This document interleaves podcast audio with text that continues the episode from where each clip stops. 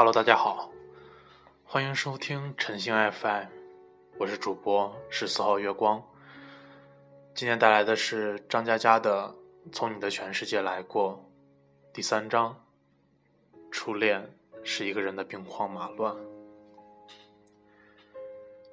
我会承诺很多，实现很少。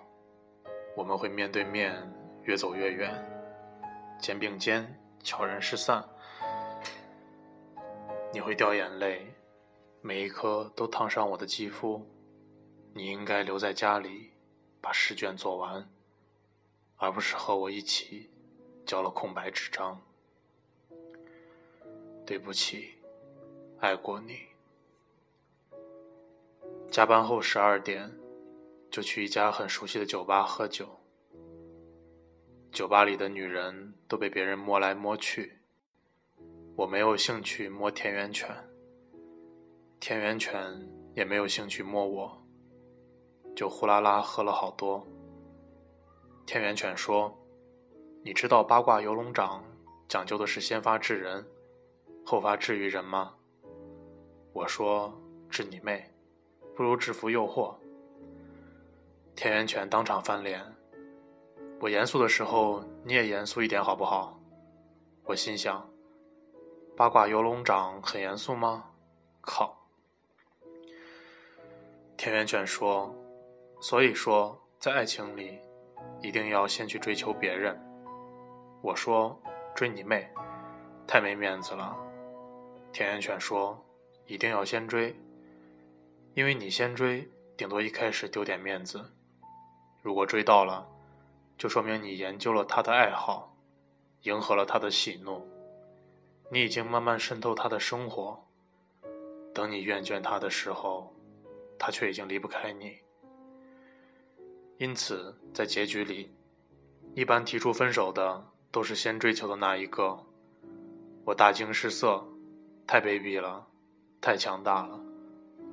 这算什么？田园犬喝了一杯。如果打仗需要孙子兵法，那么谈恋爱需要的就是犬子兵法。透过黄金色的酒，我突然发现，每个女人都有了姿色。也许这就是所谓的酒色，先发制人，后发制于人。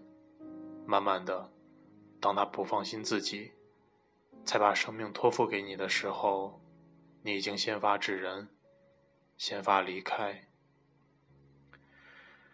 六年级的时候，和班长同桌。当时总是班长拿第一名，我拿第二名。于是他是大队长，我是中队长。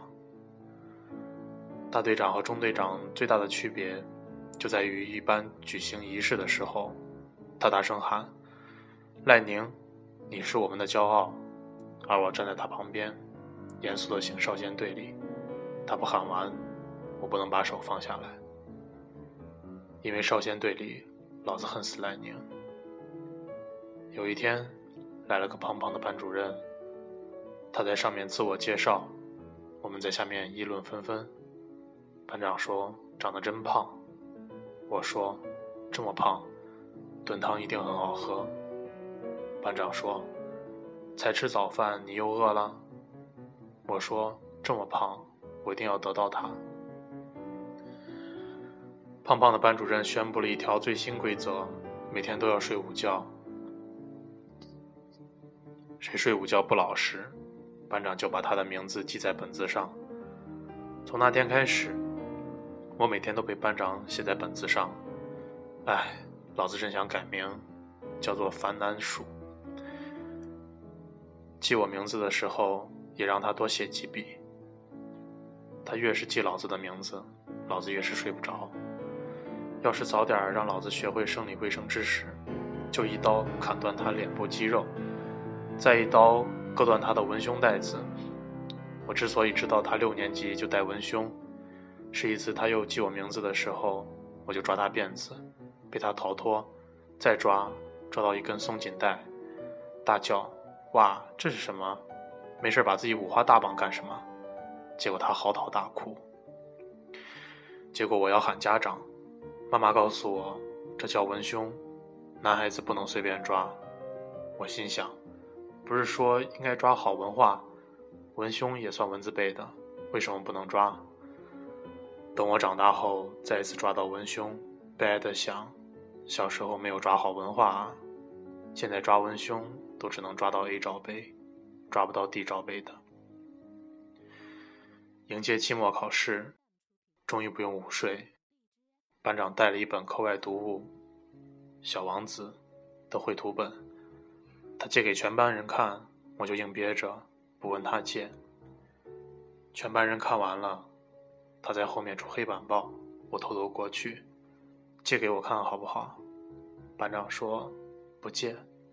我说你借给我看，我送你文胸。班长咬住嘴唇不理我了。我恼羞成怒，暗想这又哪儿触犯你了？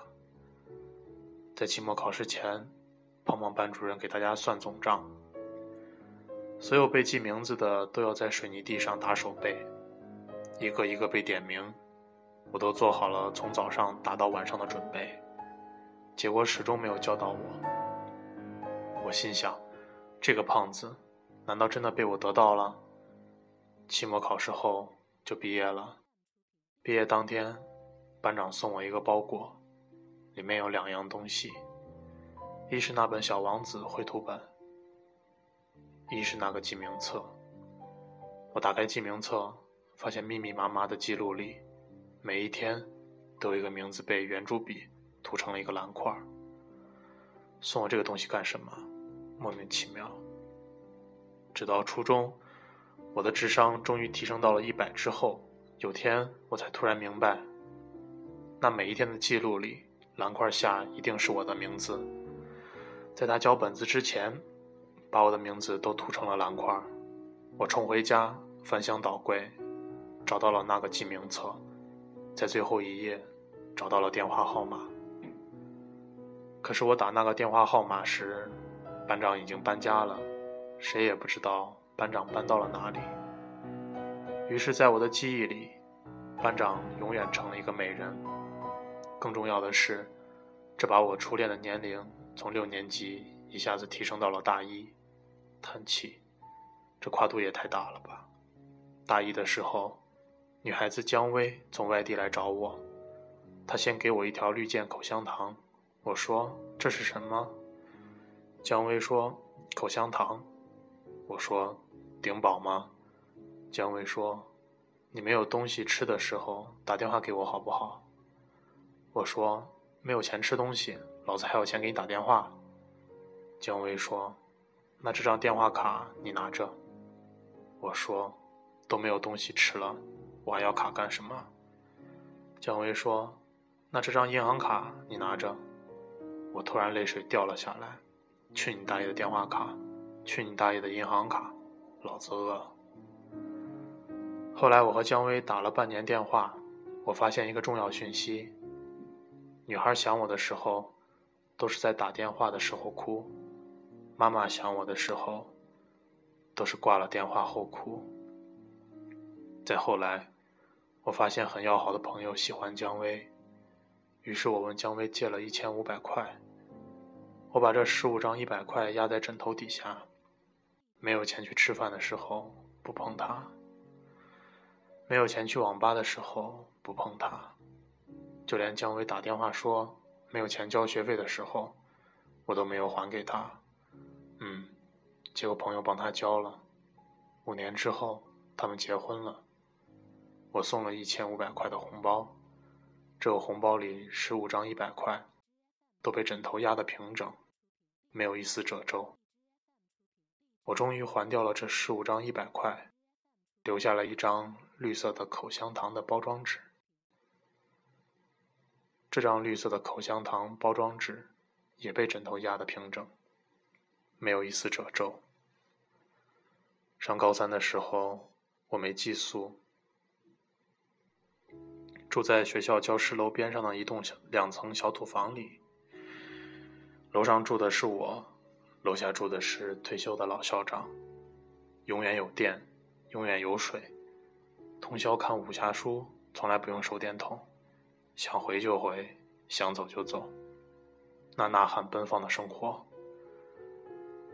你读高三的日子有我快活吗？现在回想，都快活的想翻空心跟头呢。班主任是个孤独而暴躁的老女人，我经常因为她的孤独而被喊过去谈心，因为她的暴躁而在谈完之后被怒骂。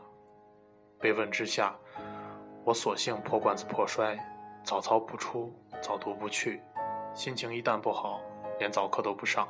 这叫什么？魄力。一天大清早，有人敲门，我开门，是个女生。还拎了个塑料袋子，我心想：妓女生意怎么做到高中生这里来了？女生说：“你没吃早饭吧？”我说：“不吃，滚。”女生说：“这么粗鲁干什么？”我说：“就是这么粗鲁。”女儿说：“是别人托我带给你的。”我说：“别人是什么人？”女生说：“别人不想告诉你，不要算了。”我说。不想告诉我，那就是不用我还了吧？女生说：“送你的为什么要还？”我说：“别人真好。”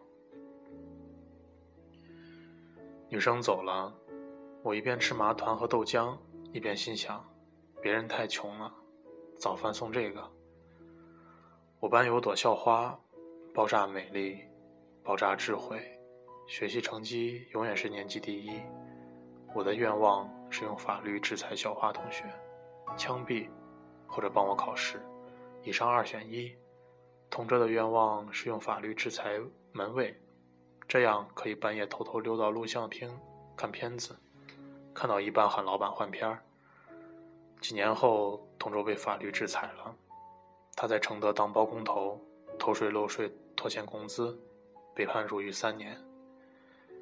当年我就知道这个同桌并非等闲之辈，一天约了我去城里打游戏，他居然还带了一个猪头妹。打到半夜，他问我借钥匙，说要和猪头妹住过去，我还要打街霸，用钥匙和他换了十几个铜板。第二天大早就出了状况，他们出房间时，被楼下退休的老校长看见了，幸好天色不好，老校长没有认出女生是谁。不然和猪头妹同居太掉价了。无奈天色不好，老校长也没有认出男生是谁。我房间出来的肯定是我，太委屈了。班主任开始找我谈话，脸色凝重。教导主任开始找我谈话，脸色凝重。副校长开始找我谈话，脸色凝重。我正在绝望的等校长找我谈话的时候。接着锒铛入狱，我是流氓啊，流氓！一个还没有摸过女生小手的流氓，鬼哭。突然，校长就不找我了，老师们谁也不提这事儿。突然就烟消云散，我好奇的三天没睡着觉。某消息灵通人士私下和我说：“ 想知道为什么吗？”我说想。消息人士说是个铜板。我说好。消息人士说：“你知道校花同学吧？”我说：“废话。”消息人士说：“是他跑校长那边说，那边说那晚住在你房间的是他。”我大惊：“这不是玷污我名声吗？”消息人士说：“滚！校花同学是咱们学校高考状元的唯一希望，是考取重点大学的唯一希望，哪个老师会碰他？他这么一说，自然就不追究你。”事情就这样过去了。校花同学不但爆炸美丽，爆炸智慧，还爆炸伟大。在爆炸伟大面前，未成年同居就像天上的浮云一样。但我后来没想到，校花同学不比我们江湖中人，他是施恩图报的。从此，在校花同学的要挟下，我参加早操，参加早读，参加早课。但校花同学后来没有想到这么做的弊端。校花同学说：“张佳佳，我们一起报考南浦大学吧。”我大惊失色：“南浦大学？你以为我是校草？名牌大学？那他妈是人上的吗？”啪！我的左手被抽中，左脸被抽中。校花同学说：“我们一起报考南浦大学吧。”我说：“你给我一百块，我就填。”小华同学说：“给你一块。”我说：“一块？你怎么穷的像小白？”小华同学说：“小白是谁？”我说：“我家养的土狗。”我在他脖子上挂了一块的硬币，啪，我的右脸被抽中。结果两个人都填了南浦大学，结果我考上了，他没考上。他服从第二志愿去了天津。天津为什么不是江苏城市？搞的电话全是跨省长途，一个学期下来，抽屉里一沓电话卡。我消耗电话卡的岁月里，出现了姜薇。我很少接姜薇电话，就算自己在宿舍，也要舍友说我不在，因为我要等校花同学的电话。校花同学打来占线的话，还要解释半天。可是校花同学突然再也不打电话给我了，打过去，他也永远不在。我等了一个星期，难道他死了？他妈的！一想到他死了，我就难过的吃不下饭。我真善良。我等了一个月，就算死了，也该投胎了吧？一想到他投胎了，我就寂寞的睡不着觉。我真淳朴。我等了三个月，我想去天津。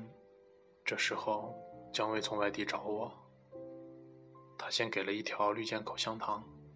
我问这是什么？姜薇说口香糖。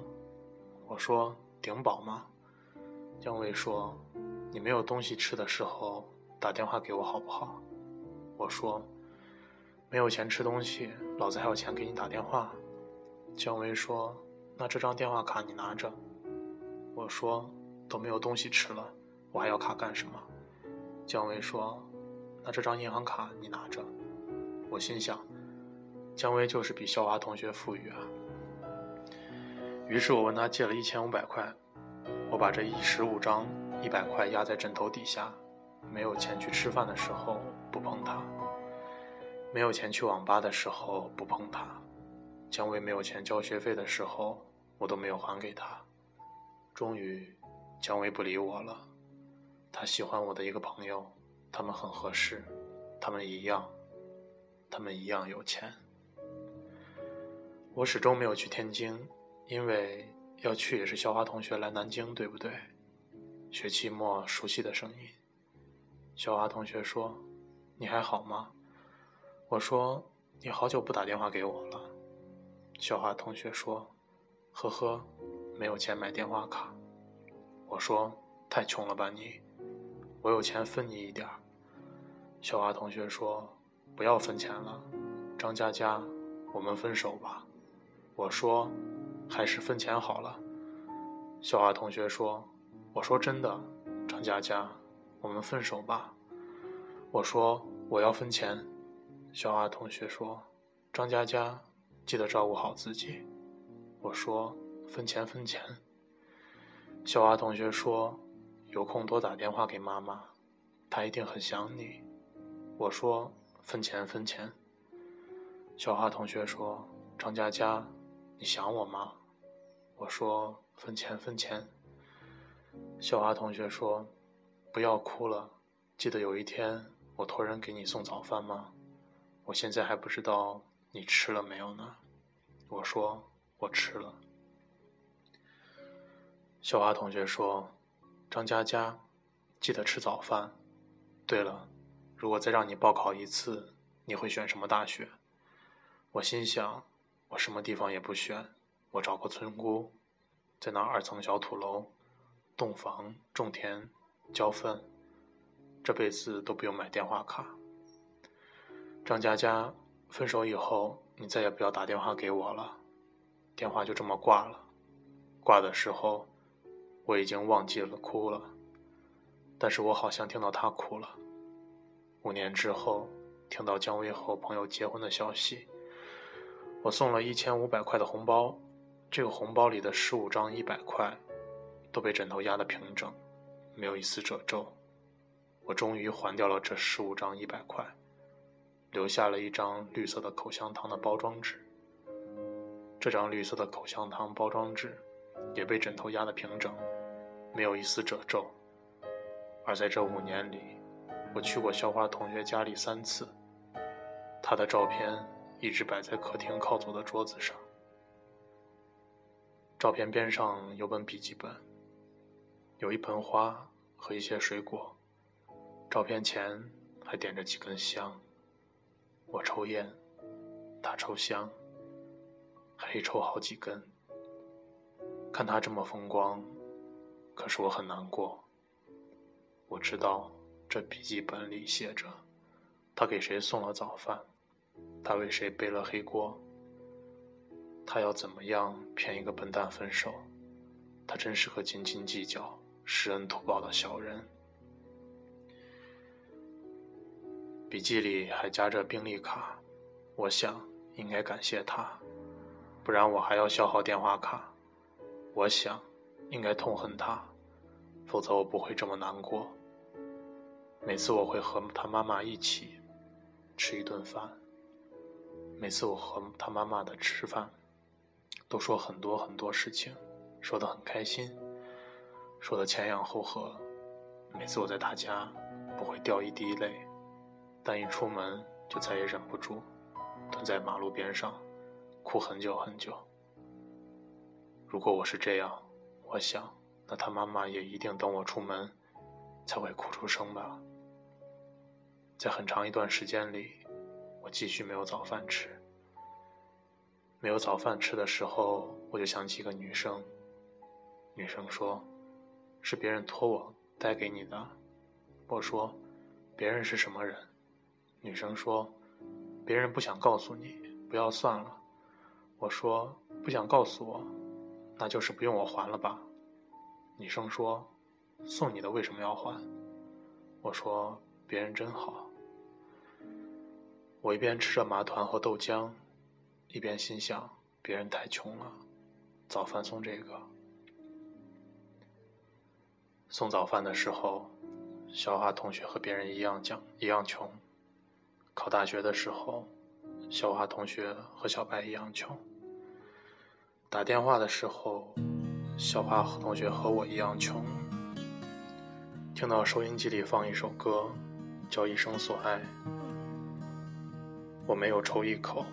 烟灰却全掉在了裤子上，我没有哭一声，眼泪却全落在了衣服上。电视机里有人在说：“奇怪，男人好像一条狗哎，狗什么狗？你见过狗吃麻团喝豆浆吗？”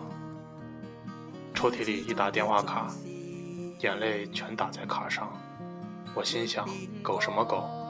你见过狗用掉这么多电话卡吗？张佳佳，你想我吗？分钱分钱，不要哭了。记得有一天我托人给你送早饭吗？我现在还不知道你吃了没有呢。我吃了。张佳佳，记得吃早饭。对了，你如果再让你报考一次，你会选什么大学？我心想，我什么地方也不选，我找个村姑。在那二层小土楼，洞房、种田、浇粪，这辈子都不用买电话卡。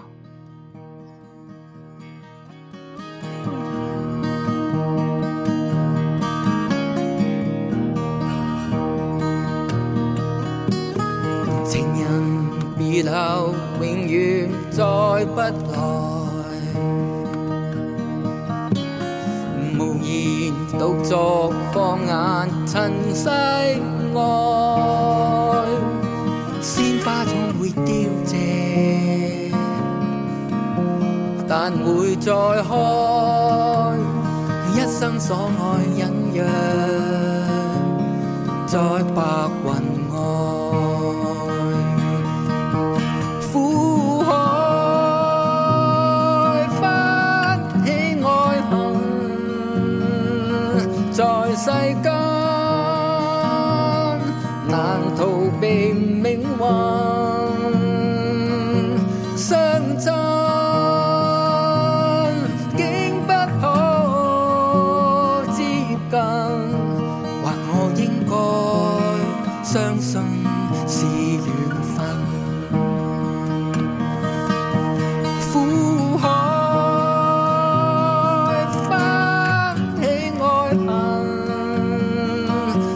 世间